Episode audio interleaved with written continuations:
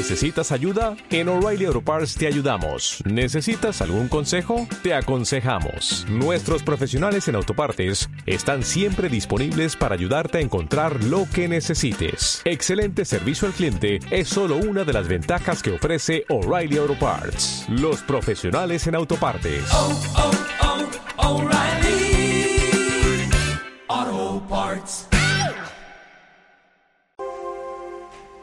Muy bien, mis amigos. ¿eh? Ha llegado la hora eh, eh, de iniciar el bloque Palabra Inspirada, que hoy vamos a, reducir un poco en su tiempo y en su espacio, no porque sea menos importante, sino porque hemos tenido eh, anteriormente el bloque del versículo bíblico de hoy que nos hace también compartir y hacer una mesa de diálogo, donde usted también puede comentar y puede también traer a colación estos temas tan importantes que eh, tienen mucha incidencia en nuestra sociedad. Eh, el capítulo de hoy, eh, o los versículos que hoy compartimos con ustedes, se encuentran en Lucas capítulo 24, a partir del el versículo 13 en adelante. El título que lleva en su Biblia o en, en, su Nuevo Testamento dice Camino a Emaús. Emaús. Ya. Eh, he titulado eh, a este mensaje en medio de- del desánimo. A veces las personas que hemos vivido cerca de la costa o alguien que ha tenido la oportunidad de navegar en alguna embarcación, se ha visto en medio de una turbulencia, en medio de una de una tormenta en medio del, mar. En alguna ocasión me tocó, yo viví mucho tiempo en mi país en una zona costera, en una zona de mar. Trabajé en una industria de mar, de pesquera muy grande. Un saludo entre paréntesis a toda la gente, porque sé que nos escuchan de Chile y gente que trabajó ahí conmigo, gente que me conoce de mi juventud. Trabajé en esa industria pesquera que no, no la vamos a mencionar, pero sí eh, tuvimos más de alguna ocasión la oportunidad de atravesar ahí la bahía y, en más de alguna oportunidad enfrentamos una turbulencia. Los discípulos que entran en relación con esta historia son dos personas que vienen de regreso de Jerusalén habiendo escuchado y teniendo noticias de uno de los relatos más tristes que nos puede dar eh, la historia eh, bíblica y nuevo testamentaria. Eh, hacía escasos momentos, horas atrás, Jesús, el anunciado Salvador de, de entre los judíos, Jesús, la esperanza de esos discípulos y de todos sus seguidores, había entregado su vida en el, en el monte del Gólgota, había dado su último exhalo de vida y había dado su última fuerza y energía, había sido sepultado, muerto, por lo tanto vino un ambiente de tristeza, por lo tanto hubo un ambiente de desaliento. Porque cuando tú cifras la esperanza en algo o en alguien, en alguna, en algún acontecimiento o en alguna situación, y estas cosas no funcionan, es natural, es muy normal que te desalientes. Es probable que esta- estos dos seguidores de Jesús no, no tenemos claro si ambos eran hombres o uno hombre y otro mujer, no, no. La Biblia no nos da muchos detalles. Dice sencillamente, eh, dos de ellos iban caminando a una aldea que está distante a unos 11 kilómetros de Jerusalén.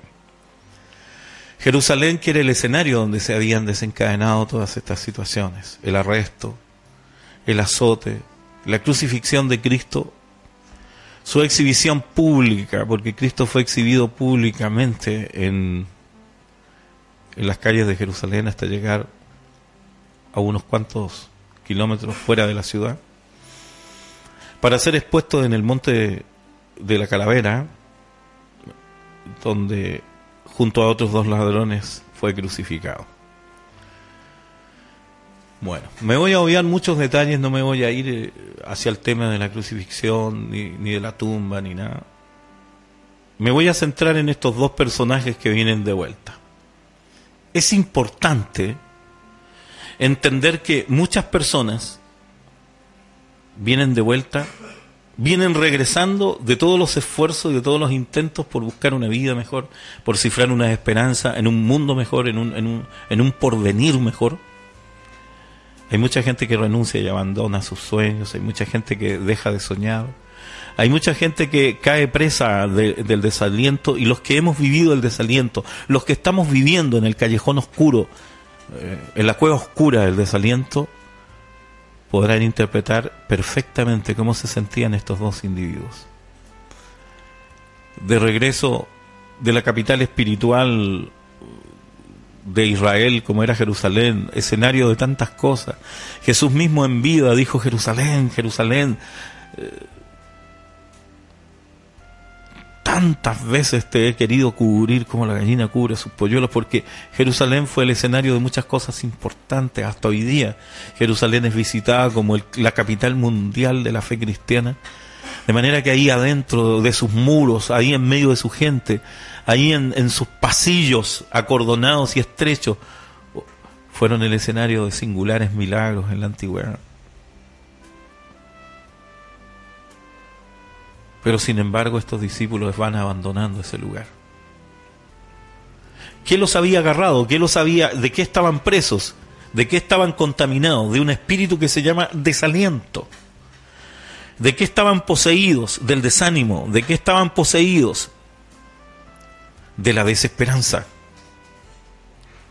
La desesperanza es un, un bloqueo mental, emocional. La desesperanza es una tranca espiritual que te hace ver negro el porvenir.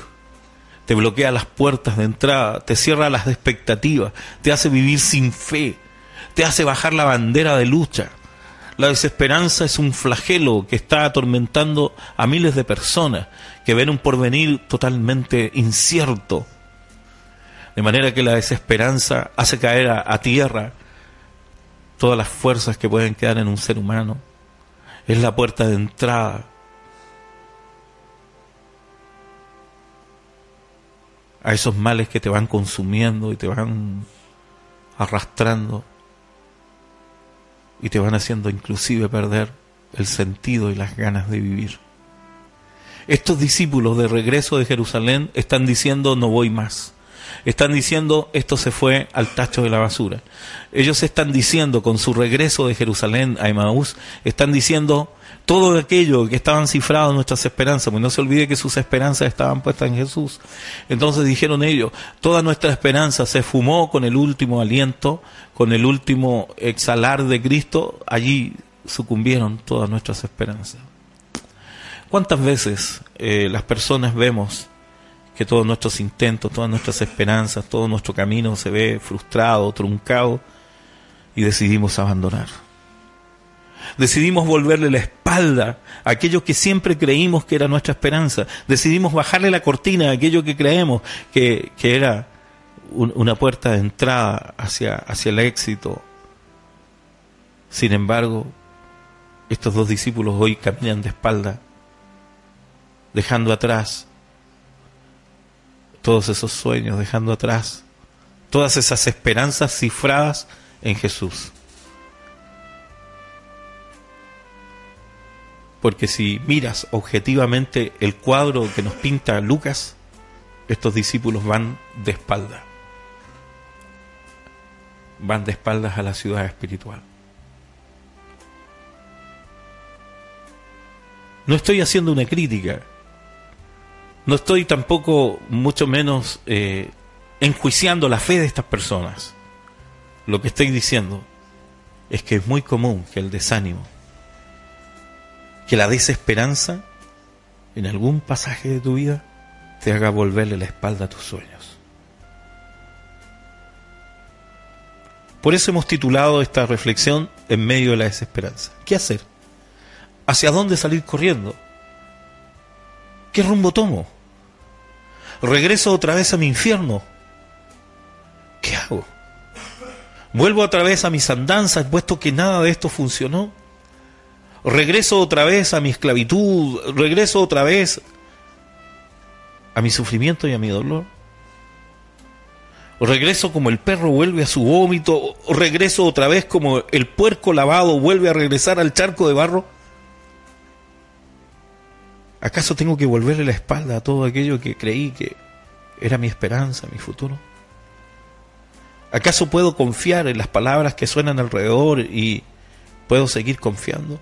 ¿Acaso Jesús entonces, eh, con, con, su muerte en la cruz, allí se, se, se fumaron y se enterraron todos mis sueños? Esa es la actitud de estas personas. Y es una actitud que no es extraña, es una actitud que no es de condenar tampoco bajo ningún punto. No es una actitud que vayamos a criticar desde esta plataforma, porque es muy normal, quiero que usted eh, entienda que, que, a través de esta reflexión no estamos tratando de poco espirituales a las personas que se desalientan, siendo, siendo que son personas que han vivido una vida espiritual, siendo que son personas que viven el mundo espiritual. Hay personas que creen en Jesús como, como su mayor tabla y fuente de esperanza y salvación, pero llegan momentos en que nos sentimos que, que nada de esas cosas están funcionando. Y decidimos, de manera también normal, volverle la espalda a las cosas espirituales. Decidimos caminar de espaldas a la Jerusalén espiritual. Decidimos caminar buscando nuevos horizontes, pero la pregunta es, ¿hacia dónde nos vamos? Estos discípulos de, desearon correr o caminar 11 kilómetros, tal vez, por lo que entiendo en los relatos eh, posteriores, en los versículos sucesivos, entiendo que lo mejor era su lugar de domicilio. Por eso, por eso te digo, es necesario regresar otra vez a la crisis o a la situación que teníamos antes de conocer a Jesús. Es la solución, volverle la espalda a las cosas espirituales y volver a nuestro claustro de siempre. ¿Es acaso la solución volverle la espalda a aquel que nos dijo amarnos tanto? ¿Es una buena idea volverle la espalda a Jesús? ¿Es una buena idea dejar de seguir creyendo aunque todo me está indicando que no debo creer? Por lo tanto, hubo un ambiente de desaliento. Porque cuando tú cifras la esperanza en algo o en alguien, en alguna, algún acontecimiento o en alguna situación, y estas cosas no funcionan, es natural, es muy normal que te desalientes. Es probable que esta, estos dos seguidores de Jesús no, no tenemos claro si ambos eran hombres o uno hombre y otro mujer, no, no, la Biblia no nos da muchos detalles. Dice sencillamente, eh, dos de ellos iban caminando a una aldea que está distante a unos 11 kilómetros de Jerusalén. Jerusalén que era el escenario donde se habían desencadenado todas estas situaciones, el arresto, el azote, la crucifixión de Cristo su exhibición pública, porque Cristo fue exhibido públicamente en, en las calles de Jerusalén hasta llegar a unos cuantos kilómetros fuera de la ciudad, para ser expuesto en el monte de la calavera, donde junto a otros dos ladrones fue crucificado. Bueno, me voy a obviar muchos detalles, no me voy a ir eh, hacia el tema de la crucifixión, ni, ni, de la tumba, ni nada. Me voy a centrar en estos dos personajes que vienen de vuelta. Es importante entender que muchas personas vienen de vuelta, vienen regresando de todos los esfuerzos y de todos los intentos por buscar una vida mejor, por cifrar una esperanza en un mundo mejor, en un, en un, en un porvenir mejor hay mucha gente que renuncia y abandona sus sueños, hay mucha gente que deja de soñar, hay mucha gente que cae presa de, del desaliento y los que hemos vivido el desaliento, los que estamos viviendo en el callejón oscuro, eh, en la cueva oscura del desaliento, podrán interpretar perfectamente cómo se sentían estos dos individuos. De regreso de la capital espiritual de Israel como era Jerusalén, escenario de tantas cosas. Jesús mismo en vida dijo Jerusalén, Jerusalén, eh, tantas veces te he querido cubrir como la gallina cubre sus polluelos, porque Jerusalén fue el escenario de muchas cosas importantes hasta hoy día. Jerusalén es visitada como la capital mundial de la fe cristiana. De manera que ahí adentro de sus muros, ahí en medio de su gente, ahí en, en sus pasillos acordonados y estrechos, fueron el escenario de singulares milagros en la antigüedad. Pero sin embargo estos discípulos van abandonando ese lugar. ¿Qué los había agarrado? ¿Qué los había, ¿De qué estaban presos? ¿De qué estaban contaminados? De un espíritu que se llama desaliento. ¿De qué estaban poseídos? Del desánimo. ¿De qué estaban poseídos? De la desesperanza. La desesperanza es un, un bloqueo mental emocional. La desesperanza es una tranca espiritual que te hace ver negro el porvenir, te bloquea las puertas de entrada, te cierra las expectativas, te hace vivir sin fe, te hace bajar la bandera de lucha. La desesperanza es un flagelo que está atormentando a miles de personas que ven un porvenir totalmente incierto. De manera que la desesperanza hace caer a, tierra todas las fuerzas que pueden quedar en un ser humano. Es la puerta de entrada a esos males que te van consumiendo y te van arrastrando y te van haciendo inclusive perder el sentido y las ganas de vivir. Estos discípulos de regreso de Jerusalén están diciendo no voy más. Están diciendo esto se fue al tacho de la basura. Ellos están diciendo con su regreso de Jerusalén a Emaús, están diciendo todo aquello que estaban cifrados en nuestras esperanzas, porque no se olvide que sus esperanzas estaban puestas en Jesús. Entonces dijeron ellos, toda nuestra esperanza se fumó con el último aliento, con el último exhalar de Cristo, allí sucumbieron todas nuestras esperanzas. ¿Cuántas veces eh, las personas vemos que todos nuestros intentos, todas nuestras esperanzas, todo nuestro camino se ve frustrado, truncado y decidimos abandonar? Decidimos volverle la espalda a aquello que siempre creímos que era nuestra esperanza. Decidimos bajarle la cortina a aquello que creemos que, que era una puerta de entrada hacia, hacia el éxito. Sin embargo, estos dos discípulos hoy caminan de espalda, dejando atrás todos esos sueños, dejando atrás todas esas esperanzas cifradas en Jesús. Porque si miras objetivamente el cuadro que nos pinta Lucas, estos discípulos van de espalda. Van de espaldas a la ciudad espiritual. No estoy haciendo una crítica. No estoy tampoco, mucho menos, eh, enjuiciando la fe de estas personas. Lo que estoy diciendo es que es muy común que el desánimo, que la desesperanza en algún pasaje de tu vida te haga volverle la espalda a tus sueños.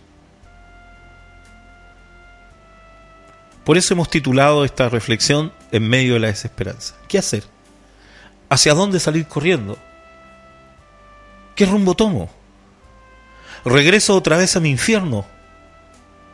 ¿Qué hago? ¿Vuelvo otra vez a mis andanzas puesto que nada de esto funcionó? regreso otra vez a mi esclavitud, regreso otra vez a mi sufrimiento y a mi dolor. Regreso como el perro vuelve a su vómito, regreso otra vez como el puerco lavado vuelve a regresar al charco de barro. ¿Acaso tengo que volverle la espalda a todo aquello que creí que era mi esperanza, mi futuro? ¿Acaso puedo confiar en las palabras que suenan alrededor y ¿Puedo seguir confiando? ¿Acaso Jesús entonces, eh, con, su muerte en la cruz, allí se, se, fumaron y se enterraron todos mis sueños? Esa es la actitud de estas personas. Y es una actitud que no es extraña, es una actitud que no es de condenar tampoco bajo ningún punto.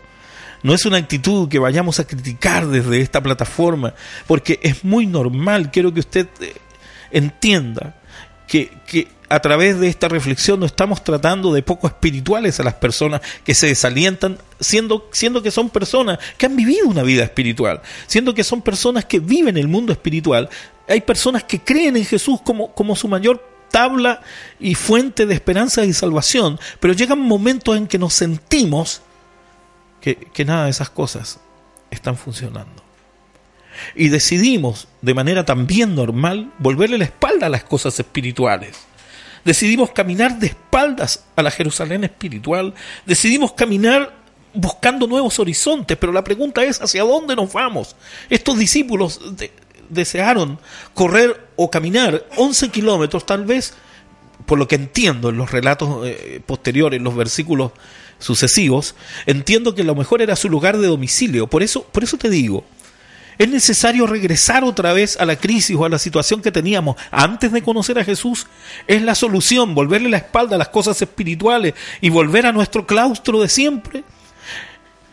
¿Es acaso la solución volverle la espalda a aquel que nos dijo amarnos tanto? ¿Es una buena idea volverle la espalda a Jesús? ¿Es una buena idea dejar de seguir creyendo aunque todo me está indicando que no debo creer? El profeta Habacuc dice en, su libro, dice, yo seguiré esperando en la salvación de Dios, aunque todo me diga lo contrario. Aunque el mundo me llene de desesperanza, aunque las situaciones me hagan desconfiar de la palabra que Dios me ha dado, porque usted tiene que tener una palabra de la que aferrarse de parte de Dios.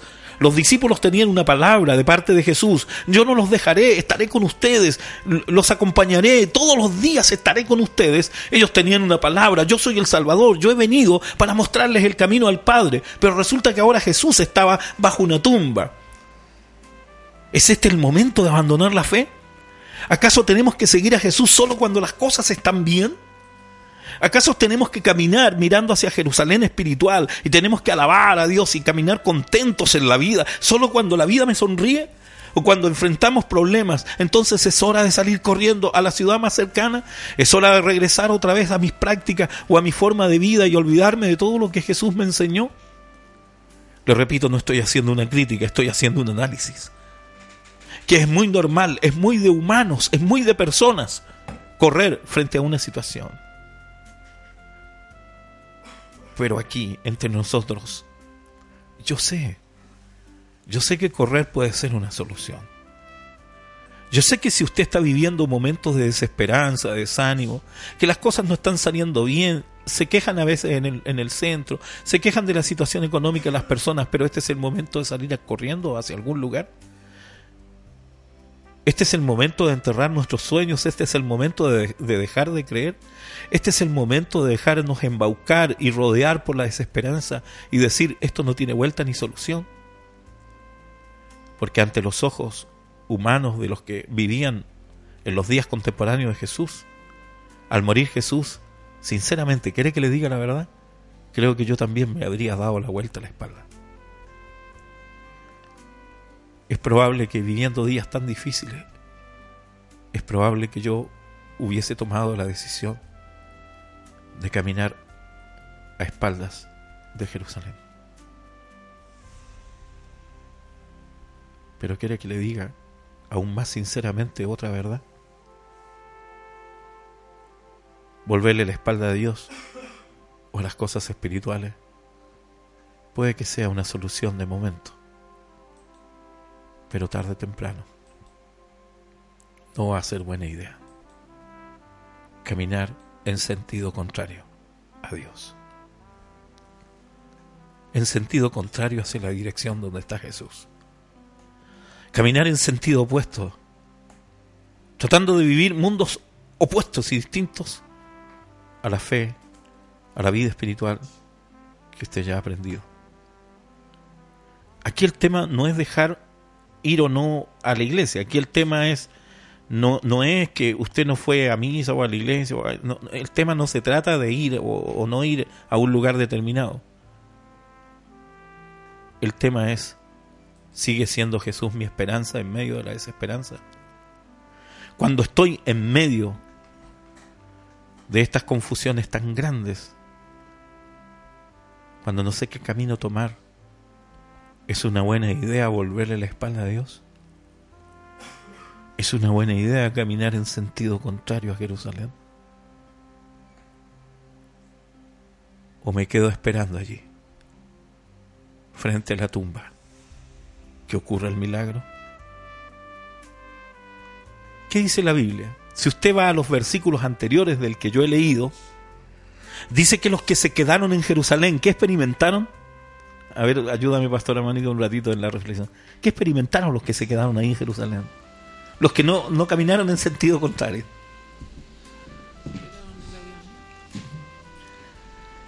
Experimentaron, ¿ah?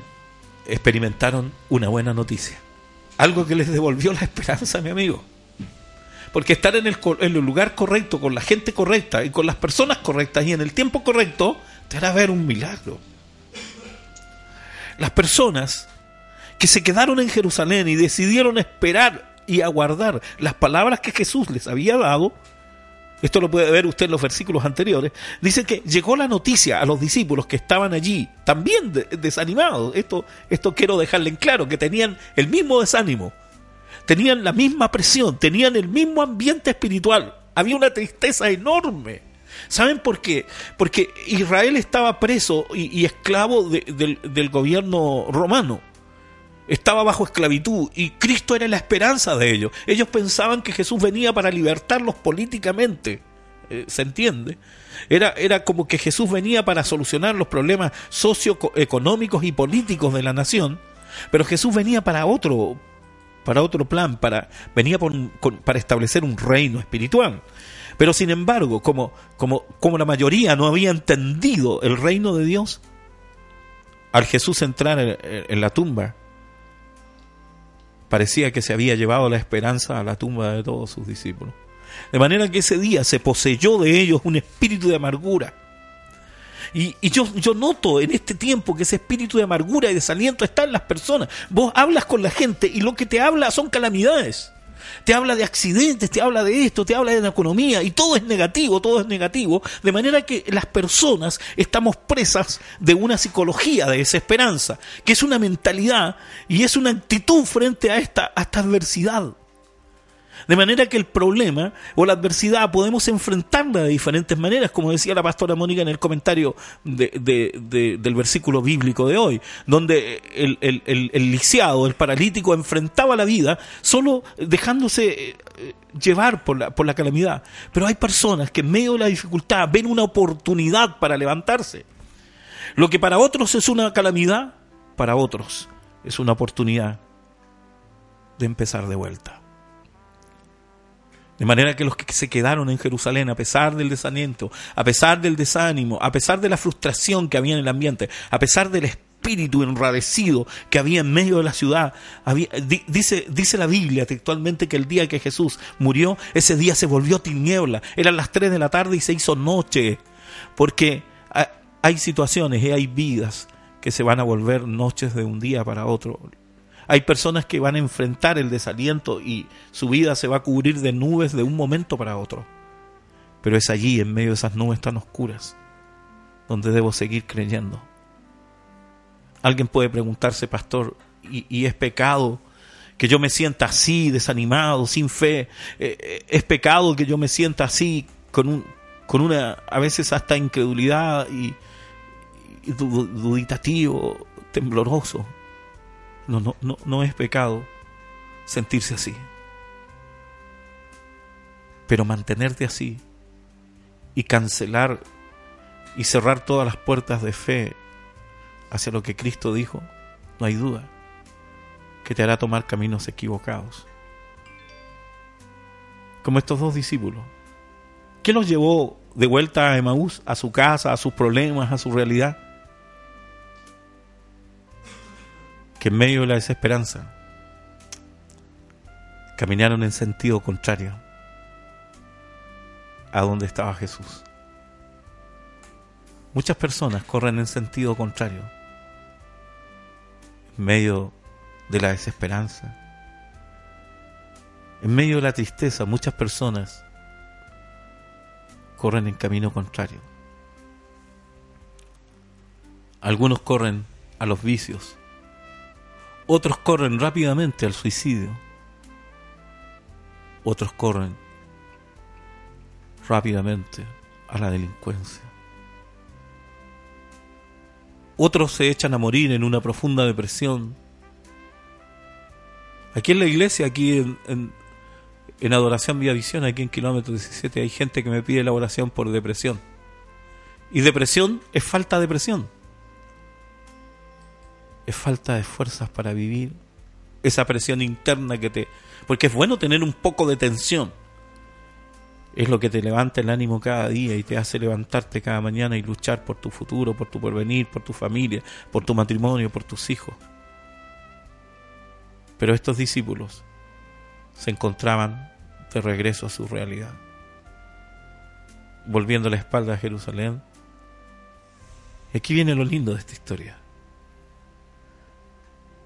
Bueno, todo lo de atrás es lindo, pero esta es la guinda de, la torta. Muchas personas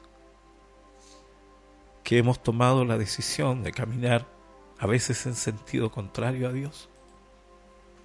Quiero que me ponga mucha atención usted que está viendo por la televisión. Muchas personas, usted y yo, a veces hemos tomado el rumbo equivocado, en sentido opuesto a la Jerusalén espiritual. Hemos dejado de mirar a Jesús. Y comenzamos a caminar y a remar en sentido contrario, creyendo que yo puedo remar hacia un mejor porvenir y futuro. Navego solo y remo solo. En el mar y en medio de un total desaliento sin saber qué me espera en el horizonte de mi futuro más allá. Decido navegar en sentido contrario. Pero ahí se manifiesta el amor más grande de Dios, porque en este capítulo vemos que en medio del desaliento de estos discípulos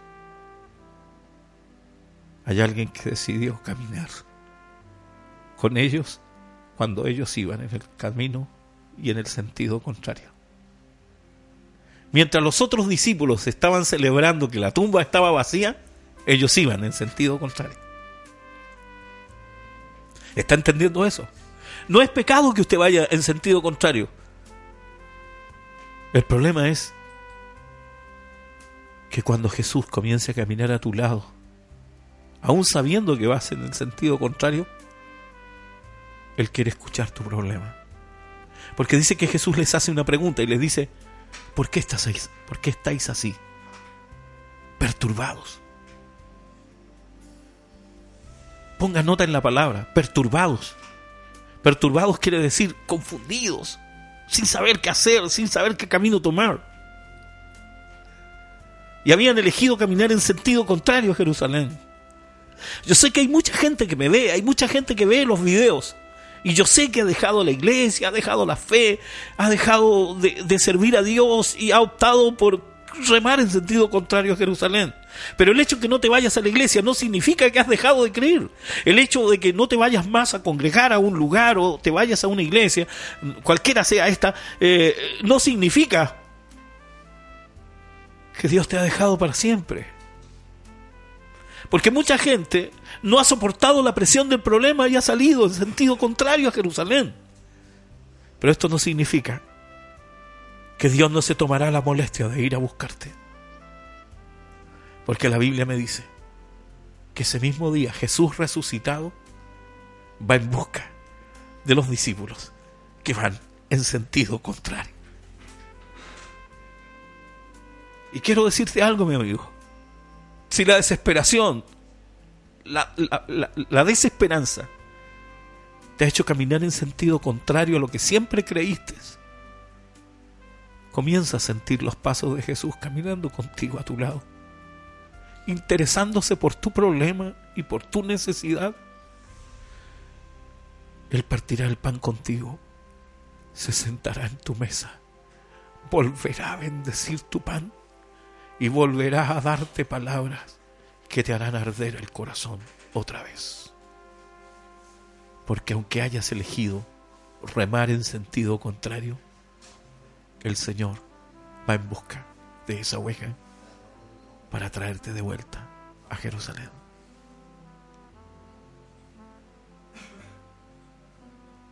Agudiza tus sentidos porque es probable que hace rato que esté caminando a tu lado y no te hayas dado cuenta. Dice la Biblia que los discípulos no pudieron darse cuenta que Él caminaba a su lado. Pero esta mañana abre tus sentidos porque es probable que aunque hayas tomado la dirección incorrecta, Él hace rato está caminando a tu lado y quiere llevarte de vuelta a los brazos del Padre. Que esta mañana seas bendecido. Palabra inspirada te ha traído este mensaje. No te sientas mal por haber caminado este tiempo, estos años, estos meses en sentido contrario. Hay alguien que hace mucho rato salió a buscarte. Que Dios te bendiga. Gracias Padre. Porque en medio de la desesperanza hay mucha gente que te encontrará a ti. Caminarás tú con ellos. Escucharás sus problemas y sus necesidades. Y tú estás dispuesto a dejarles tu bendición, bendecirles el pan y colocar una palabra como llama de fuego en sus corazones. Y volverán a sentir que la vida les pertenece y volverán a sentir que Jesús está vivo para darnos esperanza y vida eterna. Que Dios le bendiga. Vamos a la última pausa musical y ya nos despedimos.